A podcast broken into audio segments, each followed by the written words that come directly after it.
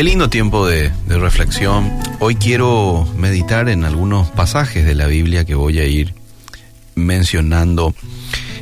Ninguna persona que haya tenido un encuentro personal y genuino con Jesucristo puede volver a ser la misma. Pero ¿por qué muchas veces, a pesar que hemos tenido encuentros genuinos con Dios, seguimos practicando ciertos hábitos que, lejos de bendecirnos, nos humillan y nos alejan poco a poco de Dios?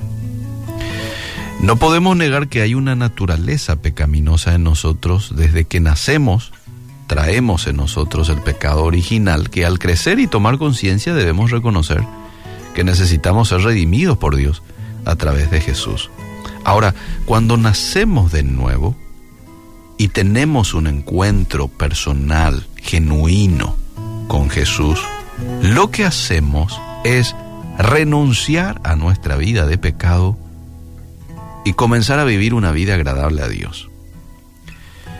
Si bien es cierto, siempre vamos a ser tentados, orientados, seducidos a pecar, eso no significa que ahora vivamos para satisfacer nuestra sed de pecado, sino que todo lo contrario. Ahora vivimos para negarnos a nosotros mismos y comenzar a hacer lo que Dios a través de su palabra nos indica. ¿Y qué es lo que nos indica? Gálatas 5:16. Andar en el Espíritu, no satisfaciendo los deseos de la carne. La pregunta que a veces uno se hace, ¿por qué muchos de nosotros, a pesar de haber nacido de nuevo, siguen practicando hábitos que son desagradables delante de Dios? Y ya nació de nuevo, ¿eh? va a la iglesia, está con un ministerio incluso, pero sigue practicando cosas que desagradan a Dios. Lo más probable es de que mucha gente lo haga porque no hay temor de Jehová. Tememos más al ser humano que a Dios. ¿Mm? Mientras tu autoridad espiritual no sepa, entonces no hay de qué preocuparse. Pero nos olvidamos del importante detalle sobre el ojo de Jehová. La Biblia dice que los ojos de Jehová están en todo lugar, mirando tanto a los malos como también a los buenos. Y el mayor error que un cristiano puede cometer es comenzar a vivir para la gente, para el ojo humano y olvidarse del ojo de Dios que todo lo ve. Cuando nosotros comenzamos a vivir para el ojo humano, seguramente vamos a tener recompensa humana. La falsa admiración que la gente te tendrá por ser íntegro delante de sus ojos. Pero, ¿qué pasó con la recompensa de Dios? Hay un texto que nos habla precisamente de estas dos diferencias, recompensa humana, recompensa de Dios, en Mateo 6. Primeros versos dice, guardaos de hacer vuestra justicia delante de los hombres para ser visto de ellos. De otra manera, no tendréis recompensa de vuestro Padre que está en los cielos. Entonces, cuando des limosna, no hagas tocar trompeta delante de ti, como hacen los hipócritas en las sinagogas y en las calles. Lo hacen con un propósito, para ser alabados por los hombres. De cierto os digo que ya tienen su recompensa.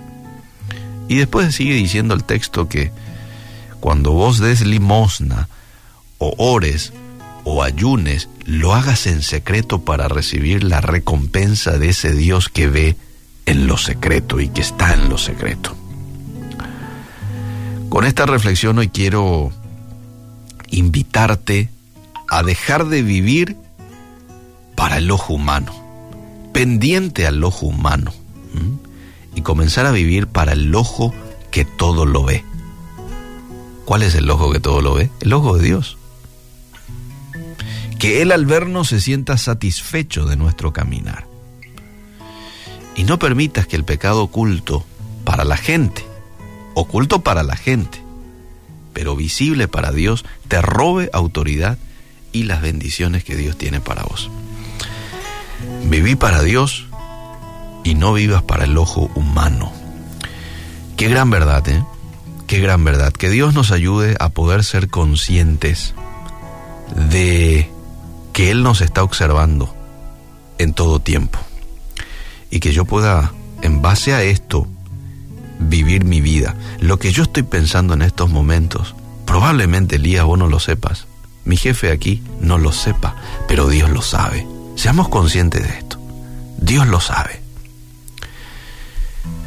Así que en esta mañana lo digo como el salmista, sean gratos los dichos de mi boca y la meditación de mi corazón delante de ti, oh Jehová. ¿Mm? Pocas palabras que lo que yo diga y lo que yo piense te sean gratos. Y qué mejor que Él para limpiarnos. Qué mejor que Él para trabajar en nuestro corazón y hacer de nuestro corazón un corazón de carne, un corazón tierno, un corazón puro.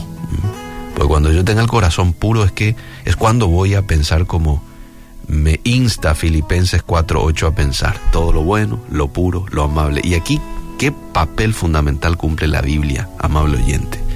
La Biblia tiene un poder porque es la palabra de Dios y a medida que yo la leo, la memorizo, esta se va internalizando en mi mente, se va internalizando en mi corazón y hace la obra de perfeccionamiento en mi vida.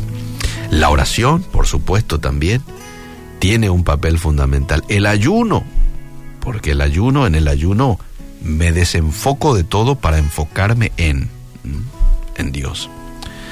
Así que, bueno, que Dios nos ayude y que podamos vivir centrados en Dios y no en los hombres.